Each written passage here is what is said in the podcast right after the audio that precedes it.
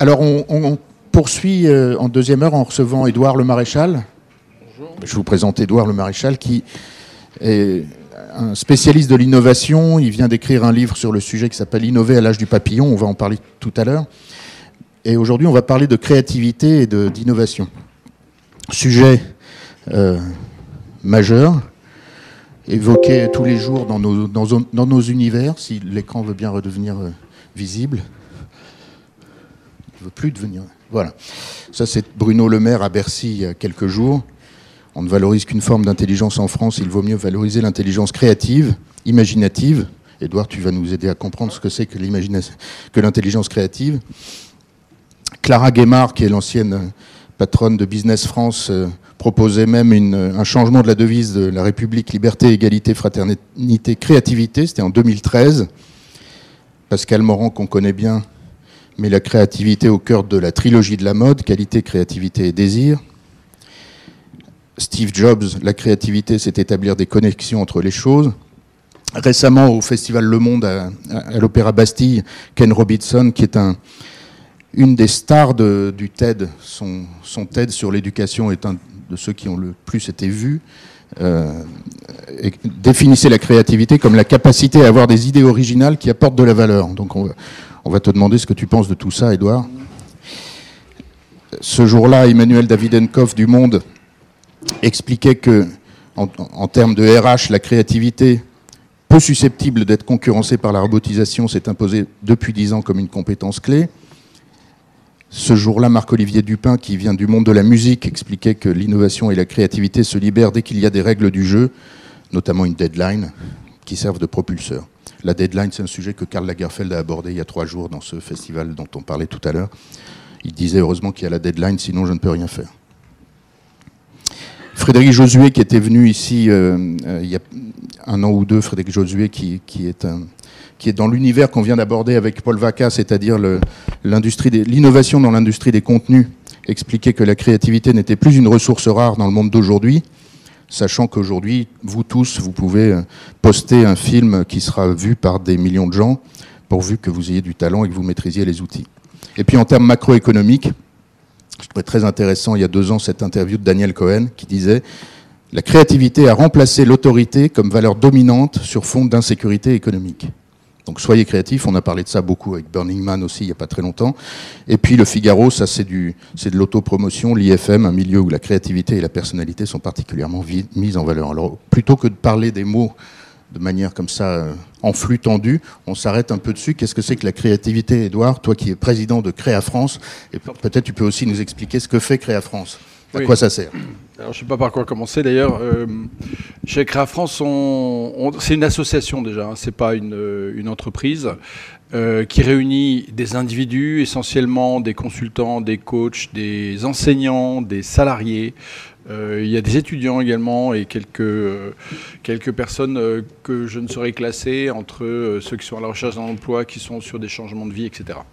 L'objectif de Créa France, c'est de promouvoir les démarches et les méthodes de créativité dans toutes les organisations, que ce soit les entreprises, les pouvoirs publics, les associations, les familles, pourquoi pas. alors du coup, nous, on a aussi notre petite définition de la créativité qui ne va pas tellement changer de ce que vous avez pu lire, c'est de dire la créativité, c'est l'art de voir les choses différemment. Donc c'est cette capacité à euh, remettre en cause ce qu'on voit, ce qu'on croit, ce qu'on a appris, pour euh, interpréter différemment la réalité. Et c'est à partir de ce travail, euh, parce que c'est véritablement un travail, qu'on voit émerger de nouvelles idées, des réponses à des questions qui n'ont pas été posées, euh, euh, des, des, projections différentes et euh, finalement où on va se décaler par rapport à ce qui est fait habituellement. Alors c'est vrai que quand je vois les citations qui ont été présentées par Lucas, il y en a quelques-unes qui sont assez justes et notamment celles des politiques, elles arrivent un peu tard, hein, c'est sûr. Mais par exemple quand Bruno Le Maire dit il faudrait mettre la créativité dans les éléments essentiels pour changer les choses, c'est évident qu'en France en particulier, euh, j'allais dire, patrie euh, de l'analyse, de la critique euh, de Descartes, on est dans un endroit où, dans les actions, on a du mal à être créatif. Alors c'est assez étonnant parce qu'en revanche, dans les idées et dans la création, la France est réputée avec l'Italie comme, étant un des, pays les plus créatifs du monde mais c'est aussi la France est aussi réputée comme, comme étant un pays les moins innovants parce qu'il y a beaucoup d'idées qui n'arrivent pas à maturité. Il y a beaucoup d'idées qui se transforment jamais. Donc voilà, premier point, c'est dire la créativité, c'est quelque chose qui nous permet de voir les choses différemment. Et c'est vrai aussi que euh, l'école nous, nous, prépare absolument pas à ça, parce que c'est même le contraire, on nous apprend à voir les choses tous de la même façon, ce qui va donner une force au groupe, mais ce qui va aussi limiter euh, ce même groupe et ces individus sur la dimension d'originalité, de création, etc. Donc on, peut, être à la fois très créatif et peu innovant. Ah oui, oui complètement. Complètement. Il suffit d'avoir la difficulté euh, à passer à l'acte, à euh, imposer ses idées euh, dans l'environnement, à les impacter dans l'entreprise, dans l'organisation, parce qu'évidemment, une idée créative, la plupart du temps, c'est une idée qui dérange et qui va générer pas mal d'opposition. Donc être innovant, c'est aussi avoir la capacité à transformer une idée, une intuition qui peuvent être très originales en quelque chose de concret et d'accepter. Est-ce que tu peux te donner quelques exemples Peut-être, est-ce que tu penses au Minitel, par exemple? Non, peut-être nous donner d'autres exemples Alors, il y, a un exemple qui est tout bête euh, et, qui est extrêmement connu, c'est évidemment c'est l'iPhone.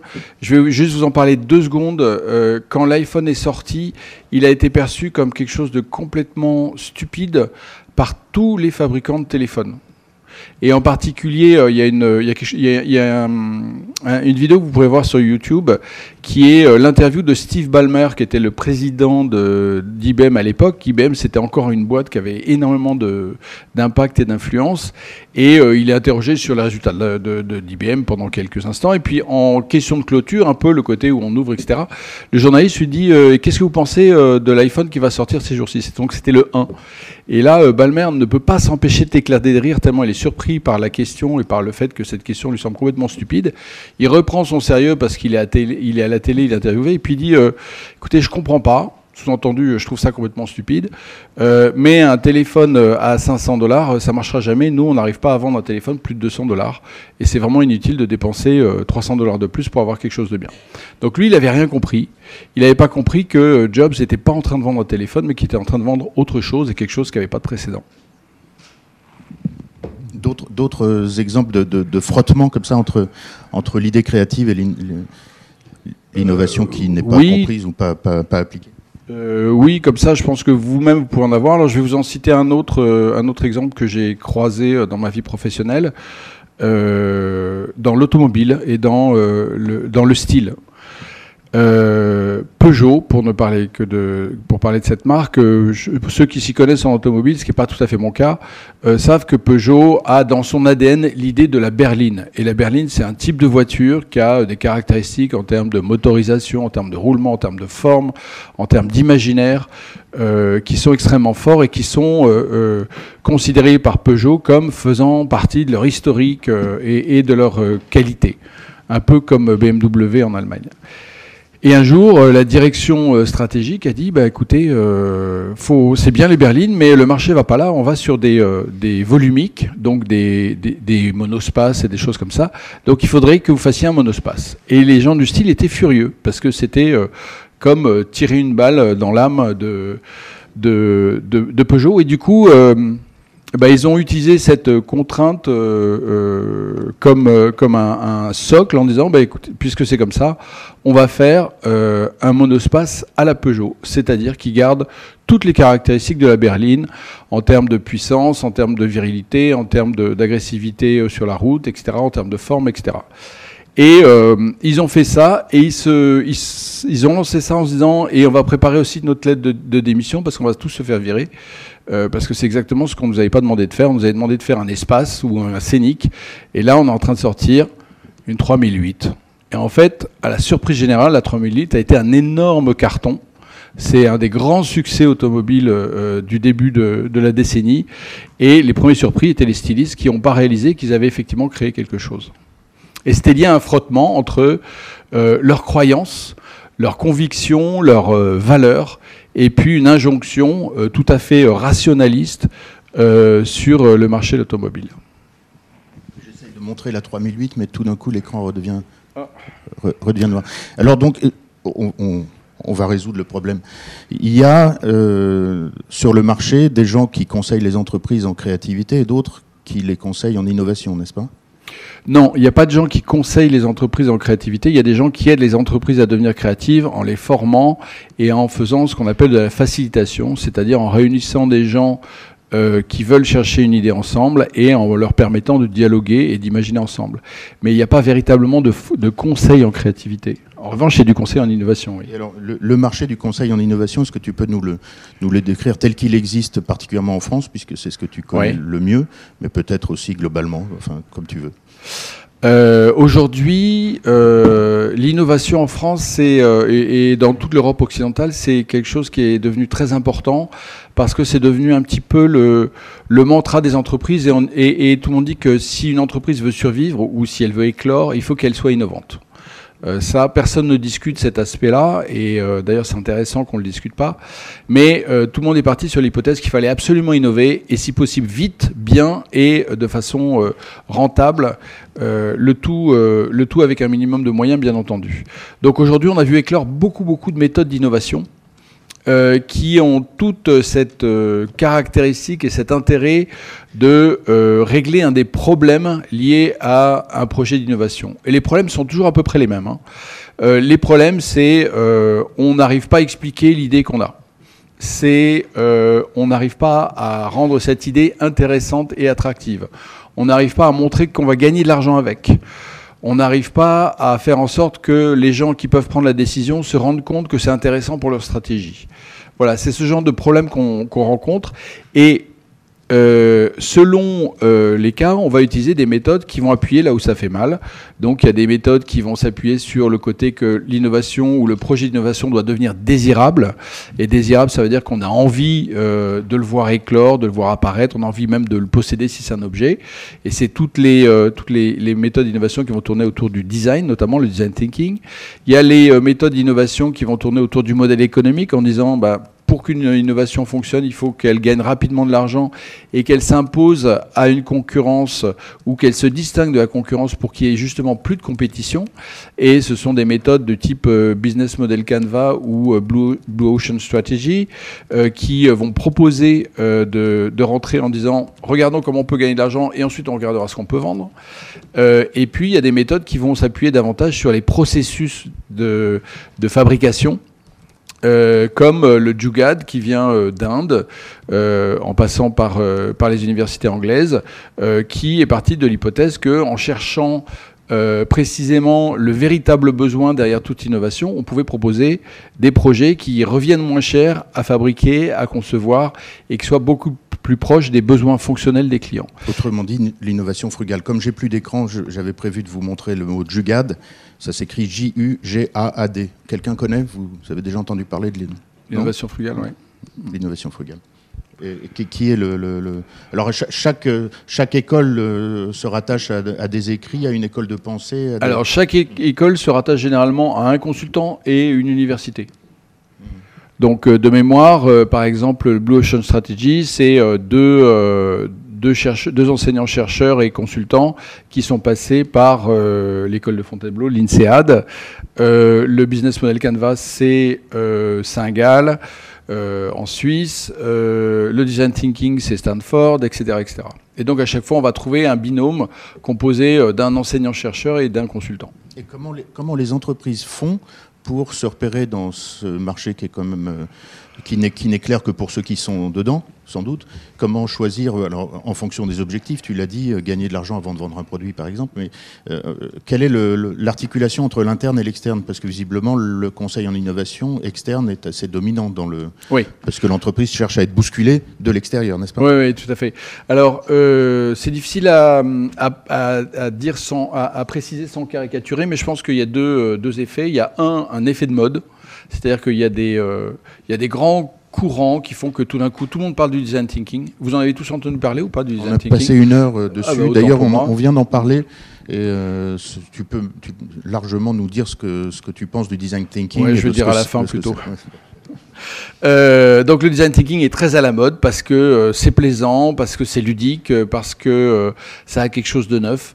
de moins sérieux, par exemple, que le business model Canva, qui pourtant a beaucoup de succès également, mais qui s'appuie beaucoup plus sur des approches économiques ou que le Blue Ocean Strategy, etc. Donc il y a, à mon sens, il y a, ce premier effet, c'est que chacun des tenants et des, porteurs de ces, de ces méthodes utilise les médias et, euh, et leurs pratiques de, de, de conseil euh, comme des caisses de résonance qui vont euh, favoriser le choix, euh, le choix par une entreprise. Et puis le deuxième point, c'est il y a aussi la culture de l'entreprise et la, qui dit culture dit aussi euh, type de métier. Selon les secteurs, selon la, jeunesse de l'entreprise, selon sa taille, on va s'intéresser plutôt à une approche qui soit très très euh, participative comme, euh, comme peut l'être le design thinking, euh, sur le fait qu'on rentre les, projets d'innovation dans des programmes, ce qui veut dire qu'on va réutiliser plusieurs fois les méthodes, on va chercher des choses qui sont souples et pas trop chères, et puis selon que les décideurs sont plutôt, viennent plutôt des sciences humaines, du, du management ou des sciences dures et, et de l'ingénierie, ils vont choisir, ils vont avoir une préférence pour l'un ou l'autre. Est-ce que, est que le, le, la croissance du, du thème de l'innovation se traduit dans l'organisation des entreprises avec des directions de l'innovation qui sont, par exemple, dans les colloques de Créa France ou autres? Alors, il y a des directions de l'innovation, il y a des directions de la transformation aussi qui viennent souvent avec. La transformation, c'est l'idée que l'entreprise doit se se réorganiser, se réinventer radicalement en raison du fait qu'on rentre dans une, une ère numérique. Euh, et euh, je vais être un peu méchant, mais dans ces deux cas, euh, très souvent, on s'aperçoit que euh, euh, ces, deux, ces deux types de directions sont un peu défaunnées, c'est-à-dire qu'elles ont été promulguées par des dirigeants, mais qui ne leur donnent pas les moyens et surtout pas le pouvoir de, de vraiment avancer sur ces projets-là. Et, et, une direction de l'innovation va vite se retrouver en concurrence avec la direction de la recherche-développement euh, ou la direction marketing. Donc euh, c'est des, des, entreprises qui, qui sont très intéressées, pardon, c'est des directions qui sont très intéressantes en termes de contenu, en termes de dynamique, mais il se passe pas grand-chose dans les faits. Il y, a, il y, a, beaucoup de théories et peu de pratiques. Du flottement. Oui, plus que du flottement. Oui. Euh, c'est plutôt des, des espèces de, de placards dorés. Est-ce que comment comment distinguer le blabla du, du, réellement euh, opérant dans ce domaine, sachant que l'innovation, comme tu viens de le, sous-entendre et tu vas sans doute nous le répéter, ça coûte très cher? Euh, alors il y a deux façons. Euh, la première, c'est de regarder quels moyens sont véritablement donnés à l'intrapreneur ou à l'innovateur dans l'entreprise. Si effectivement on lui donne du temps, on lui donne la liberté d'échouer, parce que c'est vraiment un point important. Si on lui met pas tout de suite des objectifs de rentabilité euh, et qu'on lui demande pas de rapporter de l'argent d'ici un an et demi ou deux ans, euh, on peut considérer que les projets que déjà les, programmes d'innovation sont relativement sérieux. Ensuite, il y a un deuxième point, c'est que aujourd'hui, euh, à Paris en particulier, il y a une vraie mode là aussi autour de l'innovation avec les startups, euh, avec euh, euh, les incubateurs et tout cet écosystème qui s'est construit euh, sur du financement de private equity euh, et euh, d'investisseurs qui sont à la recherche de la pépite qui va leur faire gagner beaucoup d'argent.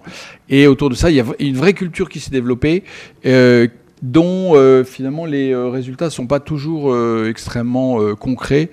C'est vrai que ce qu'on appelle les licornes, c'est-à-dire des entreprises qui viennent de nulle part et qui gagnent tout d'un coup, vont toucher le jackpot, il y en a très très peu. Et en revanche, des entreprises qui vous proposent des, fourchettes qui vous disent mange un peu moins vite s'il te plaît, ça il y en a beaucoup. je ne suis pas sûr qu'il y ait un grand marché pour les, pour les fourchettes qui parlent. En revanche, il y a beaucoup d'investisseurs préciser les...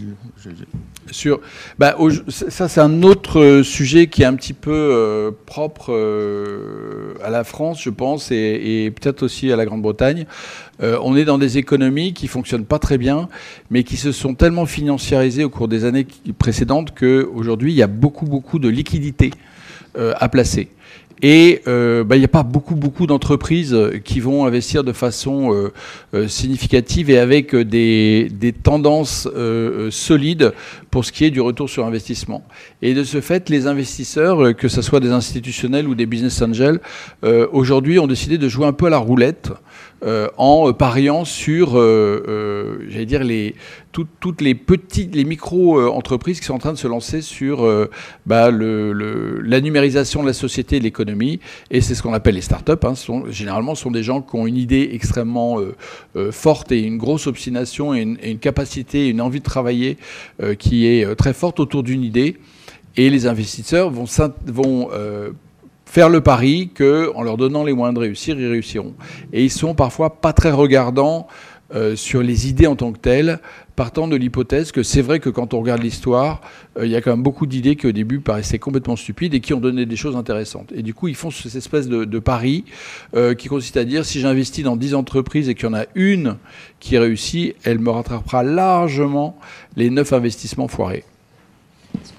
tu peux nous donner, disons, un exemple d'échecs euh, dans l'innovation, tout domaine confondu, qui fasse école dans, ton milieu, dans ton univers, dont on parle souvent. Et à ah, l'inverse, nous donner peut-être un exemple qui fasse école. Tu as parlé du smartphone, évidemment, mais est-ce que, est que tu peux nous aider à explorer quelques exemples qui aident à penser le sujet? Alors, il y a un exemple qui est aussi tarte à la crème que l'iPhone, c'est Kodak. Vous avez entendu parler de l'histoire. Euh, donc Kodak a loupé enfin, et même euh, joyeusement éviter euh, la révolution numérique dans la photo. Euh, ce qu'il faut et, ce qu'il faut savoir, si vous ne le savez pas, c'est que c'est aussi l'entreprise qui la première a été capable de mettre au point un appareil photo numérique. donc c'est vraiment un côté complètement schizophrène que d'être capable d'un côté d'inventer le, numérique et de l'autre de refuser de le, de refuser de le, de le commercialiser et d'en faire un produit. Alors, ce qu'il faut, en fait, ce qui est intéressant, c'est d'aller regarder ce qui s'est vraiment passé. Euh, le type qui a inventé l'appareil photo numérique, s'il s'appelait euh, Sassoon, en fait, on lui avait rien demandé. Déjà, c'est le premier point, c'est que il a eu cette idée dans son coin. Euh, il a eu cette espèce de, formidable intuition que le numérique, qui commençait à peine à débuter, et l'informatique allait pouvoir un jour transformer les, les images de façon binaire, et qu'il il y avait quelque chose d'intéressant à faire. Donc, il a construit une maquette qu'il a présentée à ses pairs et en particulier à ses patrons euh, et à tous les chercheurs qui, importants de Kodak, qui étaient à l'époque vraiment la référence en termes de, de photos et de, et de, pellicules. Et puis, euh, en fait, il a, fait tout faux. Et c'est là qu'on. Ce qui est très intéressant d'un point de vue innovation, c'est qu'il a totalement raté sa communication, c'est-à-dire qu'il a convoqué les gens en, faisant un aspect de dramatisation euh, auprès d'eux alors qu'il était là dans la boîte depuis deux ans, donc il était parfaitement inconnu. Euh, ensuite, il n'a pas très bien préparé sa présentation et surtout sa maquette. Bah, son premier appareil photo numérique, c'était un truc qui faisait un mètre cube. Et la photo qui sortait mettait à peu près trois minutes à s'afficher sur l'écran. Et, et, avec une pixelisation qui était épouvantable, ce qui fait que il, il, a en plus, il s'est un petit peu ridiculisé sur cette démarche-là parce qu'il avait présenté ça comme une révolution. Et du coup, c'est son auditoire non seulement l'a pris en grippe très vite, mais du coup l'a pas écouté et a absolument pas compris ce qu'il était en train de leur montrer. Et ça, c'était en début des années 80, je crois. Steven Sasson, ça s'écrit S-A-2-S-O-N. Mm. C'est 2 O-N. Voilà. Et, euh, et donc, euh, donc il s'est pris euh, un râteau, comme on dit. Et, et, de ce fait, il a même été muté. On l'a mis dans une direction des idées nouvelles qui était au fin fond de, de l'organigramme. Et au bout de trois ans, il est parti. Et je crois qu'il n'a même pas, lui, poursuivi sa recherche sur, sur la photo numérique. Donc là, c'était intéressant parce qu'il y avait tous les, tous les échecs. Il y avait euh, mauvaise présentation, il n'a pas pris en compte euh, la résistance qu'il pouvait y avoir compte tenu de sa position par rapport à son auditoire, et puis il n'a pas réalisé à quel point Kodak, entreprise qui avait plus de 150 ans, était fermement euh, convaincu que la photo c'était la chimie et qu'on ne pouvait pas revenir là-dessus et que ça c'était un élément fondamental. Donc une fois passé cet épisode qui a été vite oublié, et que euh, quelques dizaines d'années après ou quelques années après, on a vu apparaître les premiers concurrents numériques, euh, Kodak, au lieu de dire euh, on va réagir, on va y aller, etc., s'est mis en résistance et a refusé jusqu'au dernier moment d'aller sur le numérique en disant nous, c'est l'argentique. Nous, c'est l'argentique. Et donc, bon, ben, ils ont fermé il y a quelques années. Donc ça, c'est vraiment l'exemple, le, cas d'école euh, le plus euh, formidable parce qu'il y a tous les, il y a tous les motifs d'échec dans cette histoire. Mais à te comprendre, les échecs sont bien plus nombreux que les réussites, n'est-ce pas? Ah oui, oui, euh, on dit. Alors, il n'y a pas de chiffre officiel, mais on dit qu'en gros, 9 idées innovantes sur 10 ne voient pas le jour. Il y a des, y a des, le CNRS a fait une étude sur les startups. Il y a 95% des startups qui passent pas la troisième année. c'est un taux de mortalité qui est énorme. Euh, et c'est lié à plein de choses. Le problème, c'est que c'est lié à plein de choses. Hein. C'est lié à la personnalité du dirigeant, c'est lié euh, à la qualité de l'idée, c'est lié à, la, à la fiabilité des sponsors. Il y a plein de choses qui rentrent en ligne de compte, mais il y a un taux de mortalité qui est énorme.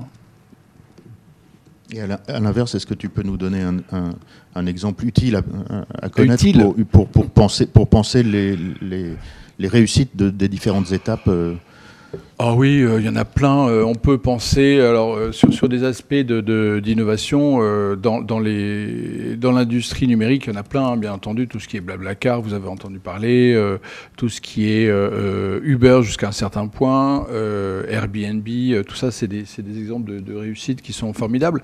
Et s'il y en a peut-être un dont je pourrais vous parler, c'est qui est assez intéressant parce que justement, il fait partie de la souplesse de pensée, c'est venteprivé.com.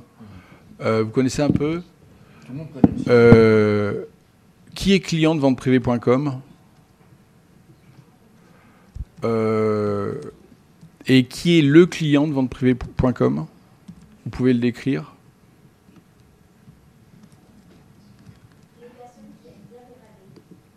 les personnes qui aiment bien les rabais. Alors ça, c'est en fait c'est le consommateur. Le client, c'est la marque. En fait, venteprivé.com a construit tout son modèle économique en disant moi, mon client, c'est pas les consommatrices, c'est pas les consommateurs, c'est les marques.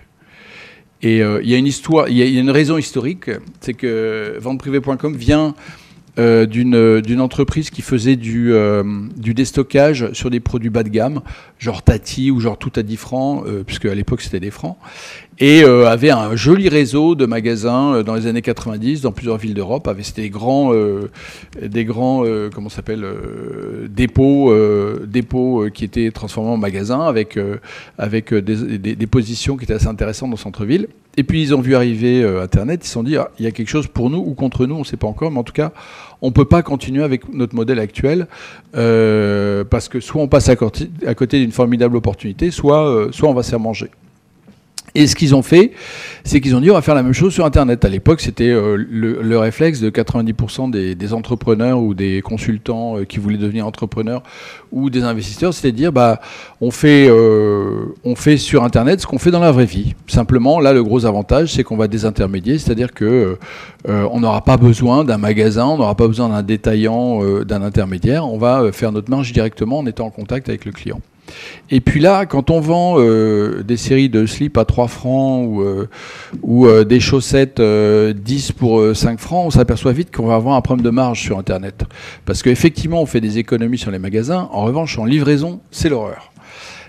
et puis surtout, personne, en particulier à l'époque, on est au début des années 2000, n'avait envie d'acheter des chaussettes à 10 francs ou à 1,50€, puisque c'était l'époque où les euros sont passés, sur Internet. Donc ils se sont dit, il faut des produits à plus forte valeur ajoutée, donc des produits de marque. Et là, ils se sont heurtés à un deuxième point, c'est que les marques ont dit, vous êtes gentil, mais euh, euh, un, on vous connaît pas. Deux, euh, si, on comprend bien, vous avez une très forte expertise pour vendre des produits bas de gamme. Nous, on n'est pas des produits bas de gamme, on est des produits de marque. Donc ça marche pas et on va certainement pas confier l'avenir de notre marque et, notre déstockage à des gens qu'on connaît pas et qui vont euh, abîmer notre marque à force de, euh, de soldes, de, de, bonnes affaires et de promotion dans tous les sens euh, en compounding. Donc là, venteprivé.com a compris que son véritable problème ou sa, sa, sa, planche de salut serait sa relation avec la marque. Et donc ils ont construit tout pour que la marque devienne véritablement le client. Ils ont par exemple internalisé tout ce qui relevait de la création artistique pour la présentation des produits, les packshots, les univers graphiques. Euh, il y avait même un studio euh, euh, d'enregistrement audio. Il y avait des, des, designers, des photographes, etc. pour que tout d'un coup la présentation des produits sur le site venteprivé.com soit respectueuse de l'univers de luxe ou de distinctif ou de premium qui était proposé. Le deuxième point, c'est qu'ils ont mis en place des algorithmes pour savoir quel était le prix idéal euh, et la quantité idéale euh, avant, à, déstocker euh, sur une marque sans abîmer les valeurs de la marque et sans altérer sa qualité perçue. Vous savez que plus une marque vend, peu cher, plus on va avoir l'impression que ces produits sont de mauvaise qualité. évidemment, quand on est une marque qui a investi euh, des, millions ou des dizaines de millions tous les ans pour, euh, euh, pour mettre en place un, univers de luxe, il, est toujours un peu casse-gueule d'aller faire de la, du déstockage à tous azimuts. Donc ils ont mis en place ces algorithmes et au point de dire, et ça m'a été confirmé par des, des annonceurs, de dire hop là, vous voulez, euh, faire euh, un déstockage ce mois-ci, euh, notre algorithme nous dit que là, vous commencez à attaquer le capital de la marque, donc on vous conseille d'attendre un mois. Ou bien peut-être que vous devriez augmenter le prix de vente parce que vous en vendrez moins, mais au moins vous ne remettrez pas en cause votre relation client, etc. Donc ils ont travaillé là-dessus. Alors dit comme ça, ça fait un petit peu renversement copernicien assez théorique, etc. Mais ils ont poussé le bouchon jusqu'au bout. Ils ont dit, puisque les marques, c'est nos clients, euh, on va inventer de nouveaux produits pour nos clients. Et puis, euh, on va pas dépenser énormément de choses sur nos productions. Et dans ce qu'ils ont appelé les producteurs ou les fournisseurs, bah, il y avait vous, les consommateurs. Et donc, il y a un truc sur lequel ils n'ont jamais investi, ça a été euh, les, les délais de livraison. Ils ont, ils ont réalisé que bah, quand on fait une super bonne affaire avec un, produit de marque, bah, si on attend deux semaines, c'est pas catastrophique, surtout qu'il n'y a aucun autre endroit où on peut avoir euh, ce même produit à un prix euh, tel. Donc ils ont décidé de euh, pas avoir un, service livraison canon, alors que tout le monde était en train d'essayer de tirer la bourre à, Amazon. Les La Redoute, les 3 Sus et tous sont tous plantés en essayant de faire du 24 heures chrono à l'époque. C'était une catastrophe. Eux, ils ont dit, nous, c'est trois semaines, pas chrono. Et en réfléchissant à ça, ils se sont rendus compte que les clients réagissaient, enfin les consommateurs réagissaient pas du tout mal. Et ils se sont dit, bah, en fait, pendant ces trois semaines, on pourrait faire des trucs. Alors, premier truc, ils ont dit, bah, d'abord, on n'a pas besoin de stocker. Euh, on va demander directement euh, à la marque d'envoyer ou de faire envoyer les colis. Donc, ça réduit les coûts pour, euh, pour venteprivé.com et pour la marque. Parce que tout d'un coup, il y avait une transaction en moins. Puis après, ils ont dit, euh, finalement, euh, pendant les trois semaines où on doit livrer le truc, euh, on pourrait aussi fabriquer le produit. Parce qu'après tout, peut-être qu'il n'existe pas. Et du coup, ils ont renversé le truc et, au lieu de faire du déstockage, ils ont fait des opérations spéciales sur des produits qui n'étaient pas encore fabriqués. Et puis ils ont poussé le bouchon un peu plus loin et ils se sont rendus compte que les entreprises disaient bah, ça peut être un, un endroit intéressant puisque la première euh, vente est théorique euh, et qu'entre-temps, euh, Vente Privée a commencé à, vendre autre chose que du schmaltès. Ils sont mis à vendre des voyages, des services, des de la restauration, etc. Et, On connaît la notion de schmaltès Oui, excusez-moi. du textile et du vestimentaire. en, en yiddish. C'est le vocabulaire du sentier. Voilà, donc ils ont, ils ont élargi euh, leur clientèle à autre chose que les marques euh, de mode vestimentaire, à euh, du voyage, donc je sais plus qui a, je sais plus c'est Terre d'aventure ou je sais plus qui, bref. et puis là, là, ce sont des produits matériels. Et du coup, ils ont eu cette idée de dire, bah, ça serait peut-être un bel endroit pour tester des produits qui n'ont pas encore été lancés. Et de ce fait, ils sont mis à offrir des produits qui n'avaient donc même pas été fabriqués, pas conçus, et qui étaient en test, sauf que c'était des tests grandeur réelle, parce que tout le monde pensait que c'était du déstockage. Et euh, le point intéressant, c'est qu'ils disaient, par exemple, tel, euh, voyage ou tel euh, comment dire, tour, tour d'opérateur est à 1000 euros, et puis ça marche pas, alors ils descendent 900, ça marche toujours pas, 800, et puis à un moment, ils trouvent le, bon prix. Et puis si jamais le bon prix est en dessous du, prix qui est accepté par la, marque, à ce moment, ce qu'ils vont faire, c'est qu'ils vont, envoyer un mail à tous les... Euh, à, tous ceux qui ont quand même acheté mais qui sont pas assez nombreux, en leur disant ah désolé vous avez appelé trop tard on n'en a plus. Alors qu'en fait ils n'en ont jamais eu. Et donc, ils ont réussi à développer euh, cette approche, ce qui fait qu'aujourd'hui, ils considèrent véritablement que leur principal client, c'est la marque. Et ils ont développé des services qui n'intéressent que la marque et qui n'intéressent pas les consommateurs. Dans, dans, une approche comme celle-là, dans un cas comme celui-là, quelle est la part de l'intuition, de la méthode et du leadership? C'est-à-dire que, à t'entendre, c'est quand même beaucoup une question d'intuition. Or, euh, tout ce que tu viens de décrire sur les méthodes, essaye de cadrer tout ça en donnant des outils. Comment ça, comment ça fonctionne concrètement? Euh, c'est là qu'on on va parler de créativité. Euh, en gros, euh, quand on veut innover, on veut faire quelque chose qui soit radicalement différent de ce que font les autres. Et pour faire ça, il faut penser de façon radicalement différente. Et c'est ce qu'a fait, d'un certain point de vue, vente privée. Il a dit notre client, c'est pas le consommateur. Notre client, c'est la marque. Faire ce saut-là, ça veut dire qu'il faut avoir effectivement une souplesse pas tellement d'imagination, parce que changer les rôles, euh, c'est quelque chose qui, d'un point de vue euh, théorique, est assez simple. Mais d'un point de vue pratique et d'un point de vue croyance et conviction, c'est quand même un saut qui est extrêmement difficile à faire en entreprise. C'est de dire, notre fournisseur devient notre client et notre client devient notre fournisseur. Vous imaginez ce que ça peut représenter euh, en termes de, de, changement de croyance et de... Donc c'est vraiment tout ce travail qui est fait. C'est un moment de dire, si je veux vraiment changer les choses, il faut que je pense de façon radicalement différente et que j'essaye plein de choses que je me plante donc. Ah oui, alors euh, évidemment, qui dit innovation dit euh, plantage, essai, erreur, etc. Après, toute la question, c'est de savoir jusqu'à quel point vous acceptez de vous tromper et comment est-ce que vous gérez vos échecs, sachant que euh, quand vous avez un retour négatif sur votre idée de la part du marché ou même de votre hiérarchie, euh, vous savez jamais si c'est parce que vous l'avez mal présenté, parce qu'il y a une pétouille qui a gratté au mauvais endroit, ou si c'est parce que votre idée est complètement pourrie. Donc il y a ce travail à faire, c'est quand on a un échec, il faut être capable euh, non seulement de ne pas le, considérer comme euh, prohibitif et, définitif, mais il y a aussi savoir quel est le niveau euh, de changement qu'il faut, qu'il faut appliquer. Est-ce que tu aurais des conseils à donner à, nos étudiants qui, dans des fonctions diverses, vont être confrontés à ces sujets très bientôt? C'est-à-dire, quel est quelle est la part des outils Quels sont les outils à connaître au-delà des différentes euh, méthodes dont on a une approche un peu wikipédienne ici? On sait, que ça existe, on sait ce que c'est que le design thinking, on sait ce que c'est que l'océan bleu, mais de manière un peu théorique. Au-delà de ça, quels, sont les, les, outils à avoir en tête ou les réflexes à avoir en tête pour euh, penser autrement? Alors, moi, je vais être un peu méchant sur les outils. Je vais dire tous les outils, ils partent quand même de la même hypothèse, qui consiste à dire tous ceux, tous ceux que vous avez trouvés, ils consistent à dire euh, on est dans un marché de consommation où c'est le client qui a raison. Sauf peut-être le, business model Canva qui est un petit peu plus fin là-dessus. Euh, on part de cette croyance sur l'innovation qui va dire un produit qui réussit, c'est un produit qui est génial, qui est évident, euh, qui va rapporter de l'argent rapidement et que vous pouvez euh, euh, distribuer très facilement. En fait, c'est pas vrai, c'est le contraire qui se passe. Si vous prenez n'importe quelle innovation, que ce soit Blablacar ou l'iPhone ou toutes celles qu'on a citées, vous apercevrez qu'il a fallu beaucoup de temps à la mettre en place, que ça a coûté beaucoup d'argent pendant longtemps, et que la seule raison pour laquelle ça a fonctionné, c'est que les gens se sont plantés et ont pu rebondir progressivement en apprenant des choses et en testant des choses. Donc c'est pas vrai. Euh, et, l'autre point aussi, c'est qu'il faut remettre en cause des croyances dont certaines sont anticapitalistes ou anti-consuméristes. Euh, donc ça, c'est vraiment un point important. Du coup, détailler ça juste Oui, ouais, ouais, je, vais, je vais le faire.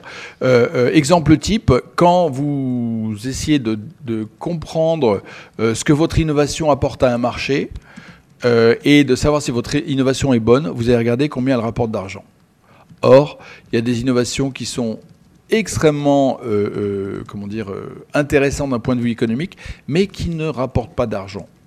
Et ça, c'est un point, c'est le premier point qui est important, c'est que parfois l'argent ne vient pas de là où on pense, et quelquefois ça sert uniquement à se construire une réputation, ou à ouvrir un autre marché, ou à avoir accès à une clientèle différente, et non pas euh, et non pas gagner de l'argent. Si vous pensez à l'iPhone, dans un premier temps, l'idée de Steve Jobs, c'était pas de gagner de l'argent avec les consommateurs qui allaient acheter, mais aussi avec les développeurs qui allaient proposer des applis dessus. Donc, s'il si s'était contenté de dire euh, mes revenus vont, vont, vont provenir euh, exclusivement du consommateur final, ils auraient eu beaucoup de mal à suivre. ce qui s'est passé aussi, c'est que petit à petit, ils ont réussi à faire subventionner leurs achats par les opérateurs qui étaient trop contents de proposer euh, cet outil qui euh, faisait consommer davantage euh, en voix, en données, etc. Donc il faut, il faut réfléchir en disant, c'est pas toujours l'argent qui va, qui va justifier la valeur de mon innovation. Ça, c'est le premier point. Il y a un deuxième point qui consiste à dire, ne croyez pas que si les gens sont d'accord, c'est que c'est une bonne idée. Et à l'inverse, ne croyez pas que si tout le monde est contre, c'est que c'est une mauvaise idée. On est sur cette hypothèse que euh, une bonne idée, une idée euh, de, radicale, une innovation euh, qui va avoir un grand succès, tout le monde va la comprendre tout de suite. C'est pas vrai. En général, tout le monde est contre au début. Tout le monde dit non, non, mais ça marchera jamais, ou bien tu es en train de péter, tu es en train de tuer la poule aux d'or, ou bien ça va pas dans la stratégie, etc. Donc ne confondez pas quand vous travaillez les, réactions des gens, les réactions de vos parties prenantes, de vos sponsors, de vos clients, etc., et la valeur réelle de votre idée, la valeur économique de votre idée. Ce sont deux problèmes différents, et généralement, il faut les traiter ensemble, mais pas conjointement. C'est-à-dire qu'il n'y en a pas un qui doit donner euh, euh, de la euh, primauté à l'autre. Ça, c'est deux problèmes, j'allais dire, qu'il faut traiter simultanément, mais pas conjointement. Donc ça, c'est un deuxième conseil. Et le troisième point, si vous, voulez, si vous avez vraiment une idée de rupture, si vous avez vraiment une idée d'innovation, essayez de comprendre ce qu'elle va provoquer dans le monde une fois qu'elle aura été acceptée par tous. Faites de la fiction. Essayez de vous dire, bon ben voilà, demain, tout le monde a adopté mon innovation, il n'y a pas de problème. Enfin, il n'y a pas de problème. Euh, voilà, le monde est euh, rempli de mon innovation. Qu'est-ce qui se passe? Qu'est-ce que ça provoque comme déséquilibre? Qu'est-ce qui disparaît? Qu'est-ce qui, euh, tout d'un coup, a beaucoup plus de pouvoir? Qui euh, tout d'un coup se sent mieux, qui se sent moins bien. Et quand vous allez faire ce travail, j'allais dire, de, fiction, vous allez voir où sont les poches de résistance, quelles sont les limites de votre idée, et, et, tout ce que vous pouvez rajouter à la fois en termes d'économique et de technique pour que votre idée s'insère beaucoup mieux dans un environnement qui de toute façon lui sera hostile au départ. On comprend théoriquement ce que tu dis, mais est-ce que tu peux illustrer ça concrètement? Oui, alors je reviens sur l'iPhone. Je suis désolé, je prends toujours cet exemple-là, mais parce qu'il est partagé. Euh, euh, on peut considérer, et d'ailleurs c'est un peu ce que ce qu'on a compris de Steve Jobs. Steve Jobs, il a imaginé un monde qui était rempli de d'équipements qui permettait d'accéder à du contenu par, euh, par tactile et surtout du contenu à tout endroit grâce au réseau. Mais ce qui lui a permis d'avancer très vite, c'est d'imaginer qu'il y avait une, euh, une flotte très importante de ces outils partout et c'est en faisant cette, cette, vision un peu imaginaire qu'il a compris tout ce qu'on pouvait faire, c'est-à-dire proposer des services locaux, proposer des services qui allaient intéresser seulement quelques dizaines de milliers de personnes, proposer des, développements à des gens qui n'étaient pas au même endroit, etc. Le, principe, c'est de dire, à partir du moment où vous, vous regardez les conséquences euh, positives et négatives de votre innovation, mais pas au moment du lancement, au moment de sa maturité, vous allez comprendre ce que vous êtes en train de faire comprends bien, en fait, il y a un saut à faire entre l'idée qu'une solution doit être apportée à un problème et euh, ouvrir des horizons inconnus. C'est ça, c'est comme ça que tu le dirais? Tu peux, tu peux, développer ça? Euh, alors, je vais, euh, oui, je vais essayer de. Ça connecte un tout petit peu avec le, ce qu'on disait la semaine dernière sur le design thinking avec Julien Tovel. Je ne sais pas si vous vous souvenez. Alors, en fait, oui, il y, a deux choses. D'abord, quand vous êtes dans un processus d'innovation, imaginez-vous, vous avez une grande idée. D'où vient-elle généralement? Généralement, elle vient du fait que vous avez observé qu'il manquait quelque chose. Que euh, soit euh, il y avait une, tension entre un besoin et une réalité, entre un rêve et une réalité autour de vous, euh, ou qu'il y avait une opportunité qui n'était pas bien choisie, etc. Je pense que dans le design thinking, vous avez dû avoir quelques exemples. Quand on fait de l'observation, de l'anthropologie, on s'aperçoit qu'il y a des gens qui utilisent différemment des produits ou qui euh, finalement, n'utilisent pas les produits comme, on voudrait parce qu'il euh, il y a quelque chose qui est imparfait par rapport à ce qu'ils euh, souhaitent et par rapport à ce qu'on leur offre. Donc ça, c'est ce qu'on appelle l'insight ou l'intuition. et cette intuition, généralement, elle est très forte. Et c'est la valeur de votre innovation vient de la force de votre intuition. Le problème, c'est que votre intuition, vous en comprenez la force quand vous avez une idée pour la résoudre et vous dites ah on pourrait faire ci, on pourrait faire ça. Donc vous avez une première euh, euh, idée une première réflexion qui vient en tête qui dit euh, ça serait génial si si les voitures avaient plus de roues, si etc. Et puis voilà comment on pourrait faire. Et très souvent le voilà comment on pourrait faire. Il a cette idée, elle a un gros avantage, c'est qu'elle vous permet de voir que votre votre, votre intuition, elle est, elle est valable, qu'il y a des moyens de, la, de résoudre la tension que vous avez identifiée. En revanche, votre idée, la première, elle est souvent pourrie. Parce que c'est l'idée la plus simple, la plus immédiate, la plus évidente euh, que qui vous arrive. Et très souvent, elle est trop simple. Elle a déjà été repensée par d'autres gens, elle a déjà été testée, et puis elle ne fonctionne pas, etc. Et euh, vous risquez de vous ramasser si vous vous tenez à cette idée-là. Mais souvent, moi, c'est ce que j'ai constaté chez les start c'est que euh, ils confondent l'espèce de eureka ils pensent que le RECA est lié à l'idée qu'ils ont eue et non pas à l'intuition qu'ils ont eue. Je vais vous donner un exemple. J'ai rencontré il n'y a pas très longtemps euh, un, un jeune start qui était fou de vin naturel et de vin bio. Alors les vins naturels et les vins bio, c'est euh, des vins qui sont fabriqués d'une certaine façon par des viticulteurs qui sont aujourd'hui très peu nombreux. Et euh, euh, ces produits ont rencontré un espèce de fan club complètement incroyable qui est mondial, qui n'est pas extrêmement développé encore, mais c'est des gens qui sont des vrais fans et qui sont prêts à faire des kilomètres pour acheter le vin bio qu'il faut, etc. Euh, mais il y a peu de producteurs et euh, les consommateurs sont très, sont très éloignés.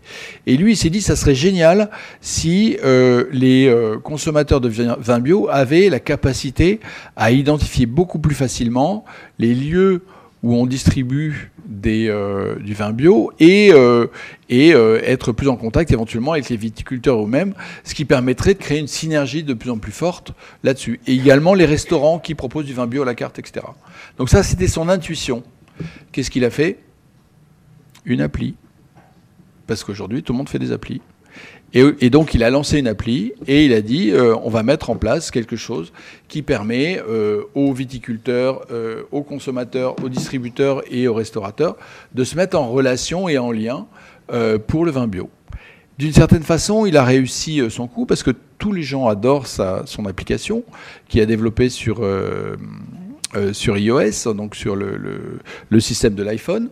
Il y a des gens qui réclament qu'il fasse la même chose sur Android. Le seul souci, c'est que ça lui demande beaucoup de boulot à la fois de développer, mais surtout de rentrer les informations, et ça lui rapporte zéro. Donc ça fait un an qu'il fait quelque chose qui a de plus en plus d'utilisateurs, mais ça lui rapporte zéro. Et il ne sait pas comment gagner de l'argent avec. Donc il a eu une bonne idée, une bonne intuition au départ qui était de dire c'est le, marché du bio est en train de se développer, il y a quelque chose à faire pour accélérer son développement et il y a quelque chose à proposer de façon euh, très intéressante. Mais il a choisi une idée qui était pas bonne parce qu'il n'y avait pas de modèle économique derrière, parce que euh, finalement il ne touche qu'une fraction de ceux qui pourraient toucher parce que des viticulteurs qui ont un iPhone, il n'y en a pas non plus des tonnes, euh, surtout avec de la 4G euh, là où ils sont, etc. Ce qui fait qu'il s'est trompé d'idée. Et là, ton rôle, en l'occurrence, si tu bosses avec lui, c'est d'aborder, de, de, te saisir du sujet comment? Alors ça c'est un très bon exemple euh, et c'est là qu'on voit la limite du conseil en innovation, c'est que mon rôle il s'est résumé à dire mais tu es sûr que tu as la bonne idée?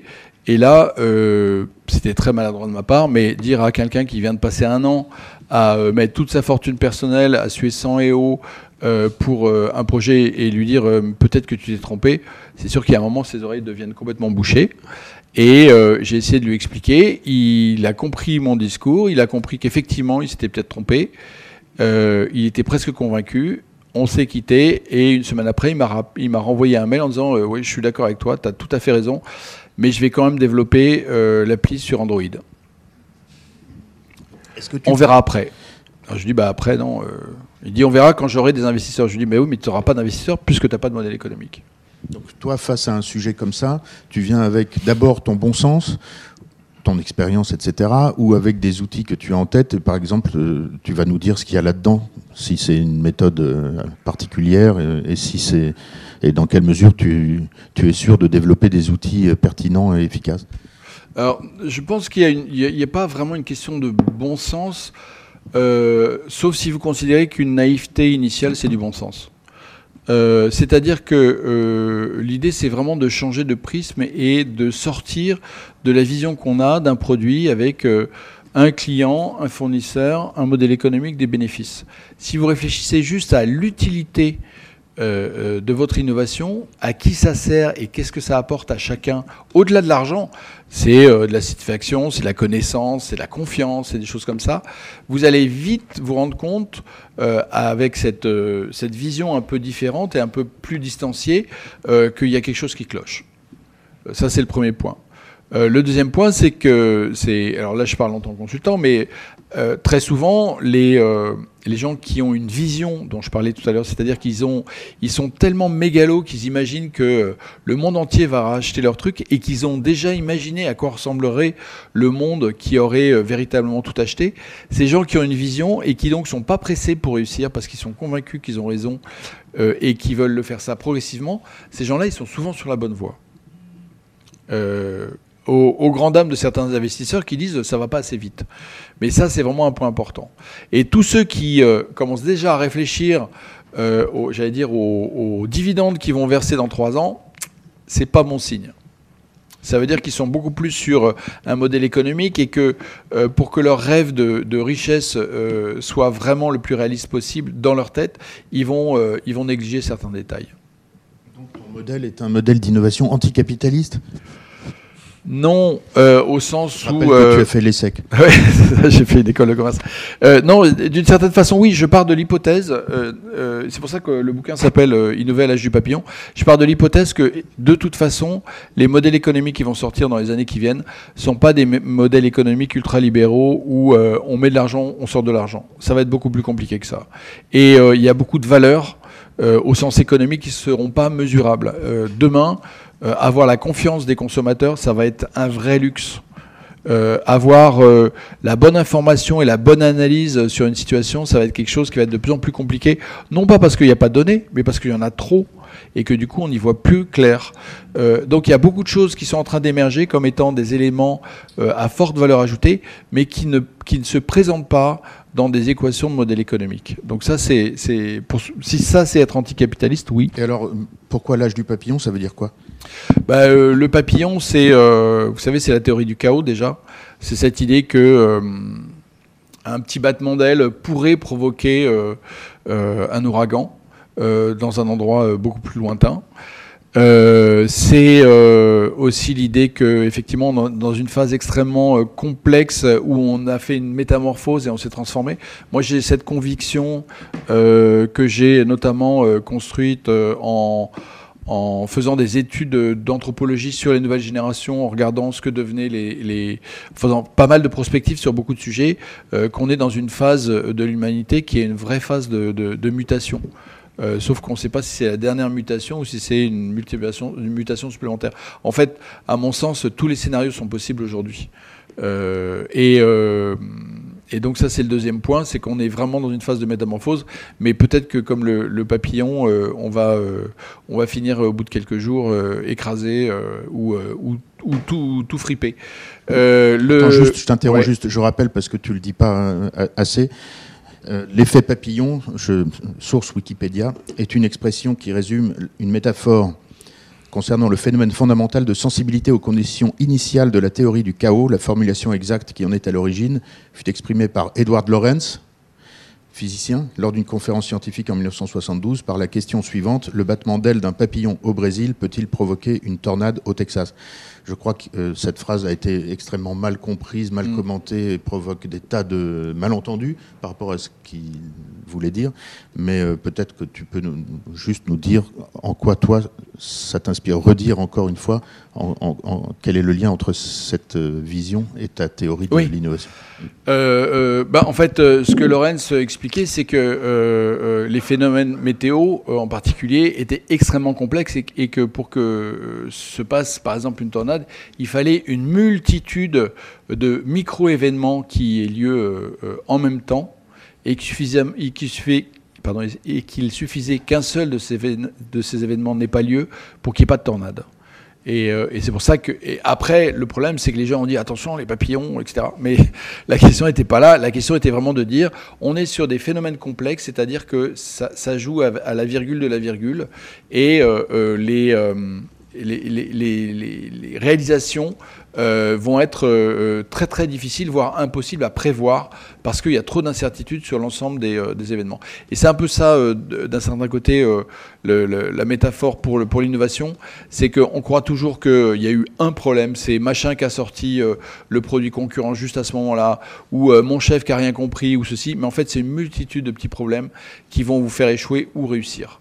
Euh, une multitude de, petits détails qui vont faire réussir. Et c'est pour ça qu'il est vraiment important quand vous faites de l'innovation de ne pas vous concentrer uniquement sur l'aspect technologique ou uniquement sur la distribution ou euh, sur euh, l'agrément client. C'est cet ensemble de choses qui fait que qui fait que votre innovation va réussir. Et je termine juste sur euh, une remarque justement à propos du design thinking. Le design thinking dit soyez euh, client centrique, customer centrique. Je dis c'est une connerie. En fait, il faut être système centrique. Tout le monde est important. Je veux dire, le client est aussi important que votre investisseur. Si votre investisseur dit non, même si le client a dit oui, euh, vous n'aurez pas de produit. Même chose pour le fournisseur. Si votre distributeur décide que votre produit ne mérite pas d'être dans ses, dans ses rayons, vous n'aurez rien non plus. Il faut vraiment prendre en considération l'ensemble des enjeux. Faut être système centrique et non seulement customer centrique. Et non seulement customer centrique. Je suis sûr qu'il y a des questions avant que nous te libérions et nous libérions aussi pour euh, la suite de la journée. Qui voudrait poser une question? Il y a un micro aussi, je crois, dans la salle. Pas de questions? Bon, je continue alors, puisque j'ai le micro. Euh, Customer centric, c'est un des mots qui a été le plus prononcé dans ce fameux festival de Vogue euh, il y a quelques jours. Parce qu'il y avait des présentations de notamment le, le DG de Snapchat, euh, la patronne de NYX Cosmetics, euh, de Urban Decay, L'Oréal, tout ça. Customer centric, je crois que ce mot a été prononcé 35 fois vendredi au, à l'hôtel Potoki. donc c'est quand même pas rien. Mais ce que dit Edouard, c'est ne pas se contenter de cette approche, mais aller plus loin, même si évidemment le, le consommateur euh, et ses besoins et ses besoins non exprimés ne euh, peuvent pas euh, être négligés. Peut-être un mot de, conclusion pour tout ça. Quel, est, peut-être tu peux nous dire deux choses. bientôt un colloque en janvier de, Créa France, ouvert à tous. Oui, tout à fait. donc il y a ici des, petits, flyers. Pour, c'est une journée, hein, c'est une journée en janvier. Euh, dans laquelle il y a à la fois euh, donc euh, quelques quelques interventions sur sur estrade, j'allais dire, donc un peu de top down, mais il y a surtout pas mal d'ateliers et de workshops sur des sur des sujets très variés. c'est animé bénévolement par des professionnels. c'est 250 personnes, c'est un bon niveau. Et c'est pas très loin d'ici d'ailleurs, c'est dans le 13e. donc allez jeter un œil sur sur, euh, sur le site créa-france.fr. Et pour euh, finir, je voudrais revenir aux questions de méthode mm. et connecter avec quelque chose qui a été évoqué au début de l'année euh, dans le workshop sur l'acte de création avec le groupe Lego. Loé, vous étiez dans le groupe Lego, Chloé aussi Lego fait partie des, des inventeurs de méthodes d'innovation. Euh, et toi, je sais par ailleurs que tu as déjà travaillé avec des, patrons du CAC 40 à qui tu faisais euh, euh, jouer avec des caplas. Oui, des caplas, oui. Alors, c'est deux questions différentes, mais Qu'est-ce que c'est que la méthode Lego pour innover Et qu'est-ce que tu fais avec des caplas et des patrons du CAC 40 Ça, m'intéresse et je suppose que ça vous intéresse aussi. Alors, euh, du coup, on va parler de créativité, deux minutes. Euh, on vient à la créativité. Euh, pour voir et, faire les choses différemment, on peut aussi utiliser des médias différents. Euh, et notamment les patrons du CAC 40, ils ont plutôt l'habitude de travailler avec un, stylo, euh, si possible Mont Blanc, et un, et un, bout de papier, euh, de faire des schémas, de voir des courbes, etc. ce qui fait que dans des projets d'innovation ou des projets de transformation, ils vont regarder essentiellement les chiffres, c'est les métriques comme ils disent, mais ils vont pas regarder les mouvements qui sont en train d'initier. une méthode comme le Lego Serious Play ou comme les Capla, enfin des outils comme ces éléments-là, permettent euh, par métaphore euh, et même par parabole de créer une, euh, une analyse d'un problème ou une, analyse d'une situation en trois dimensions et avec tout d'un coup d'autres questions qui rentrent en ligne de compte, qui sont plus des chiffres très abstraits, mais qui sont la mise en évidence de relations et d'interactions entre des, entre des phénomènes différents. Et c'est très simple, hein, vous construisez votre Lego et puis c'est pas si c'est pas solide, ça se casse la gueule. Euh, ça peut être moche, ça peut, euh, ça peut créer des tensions. On peut s'apercevoir qu'il y a des déséquilibres. Les cas plats, c'est pareil. Euh, et en fait, dans les méthodes de créativité, il y a beaucoup d'exercices qui nous obligent à sortir non seulement de notre zone de confort et effectivement faire travailler des patrons du CAC 40 euh, avec du Caplas euh, à, genoux sur euh, la moquette de leur bureau, c'est pas toujours dans leur zone de confort. Je suis complètement fasciné. Et oui, pour ça que j'ai invité. Que, Puis du coup, je voyais la marque des chaussures parce qu'ils voyaient les talons. Bah, bref. et ça les, ça les sort un petit peu de leur zone de confort. Ça les oblige à oublier un peu qui ils sont et quels sont tous les réflexes qu'ils doivent avoir en termes de comportement. Et le deuxième point, c'est que ça leur permet de voir des choses avec un autre œil. Euh, imaginez que vous, vous devriez essayer, euh, prenez des Lego ou des Caplas ou n'importe quoi, et dessinez euh, votre vie dans les 5 ans à venir. Sous, avec des caplas. Il y a des moments où vous allez dire mais ça n'a pas de sens. comment est-ce que je peux dessiner un voyage avec des bouts de bois? Et puis petit à petit, ça va venir et vous allez vous rendre compte que vous commencez à vous construire une vision qui est assez inspirante dans le sens où euh, il y a d'autres petits détails auxquels vous n'aviez jamais pensé que vous allez vouloir mettre en évidence. Euh, il y a d'autres petites questions que vous allez euh, également euh, posé parce que tout d'un coup votre construction vous paraîtra euh, intuitivement pas tout à fait équilibrée ou, manquant un peu d'esthétique, etc. Et c'est un formidable support pour aller se poser des questions et puis pour inventer des réponses euh, qui sont en dehors de votre logique habituelle, de notre logique habituelle, parce que ça renvoie à une intelligence émotionnelle, à une intelligence du mouvement, une intelligence kinesthésique, et, non plus à une intelligence purement rationnelle ou mathématique. Merci Edouard. Je pense qu'en complément de ce que vient de nous dire Edouard, on fera au deuxième semestre une séance sur la, notion de leadership, parce qu'on voit bien, euh, quand tu parles de Steve Jobs par exemple, que dans un, environnement aussi euh, complexe, ce qui passe, c'est ce qui passe grâce euh, au leadership d'une personne qui a une vision et qui réussit à l'imposer à une structure, et on sait à quel point c'est compliqué. Donc on invitera peut-être Isaac Getz, je ne sais pas si vous avez déjà lu Isaac Getz, sur l'entreprise apprenante et le et les nouveaux modèles RH euh, qui permettent de susciter la créativité. Ah, le nom de l'application pour les vins naturels euh, C'est Raisin. Euh, je crois que c'est R-E-Z-I-N. Très joli logo d'ailleurs. attendez, je crois que je l'ai encore. Et fondateur éminemment sympathique qui plus est. Voilà, je l'ai. Non, non, excusez-moi, c'est raisin comme le raisin. Je citais Isaac Getz juste à l'instant parce que dans ce festival Le Monde là, du mois de septembre, il intervenait, euh, il disait, et je m'en souviendrai, que le leadership est la ressource euh, la plus rare dans les entreprises d'aujourd'hui.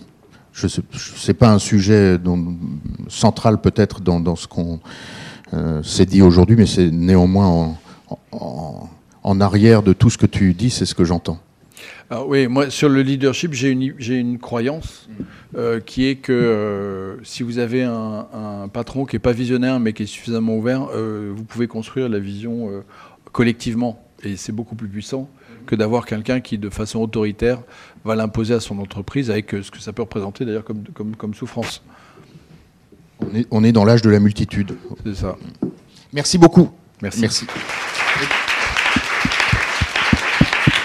Juste pour, rappel, euh, le programme vous sera communiqué, mais ce sera lundi prochain, je crois que c'est 11h45. Je crois que c'est 11h45 jusqu'à. Enfin, vous savez. Le programme arrive demain.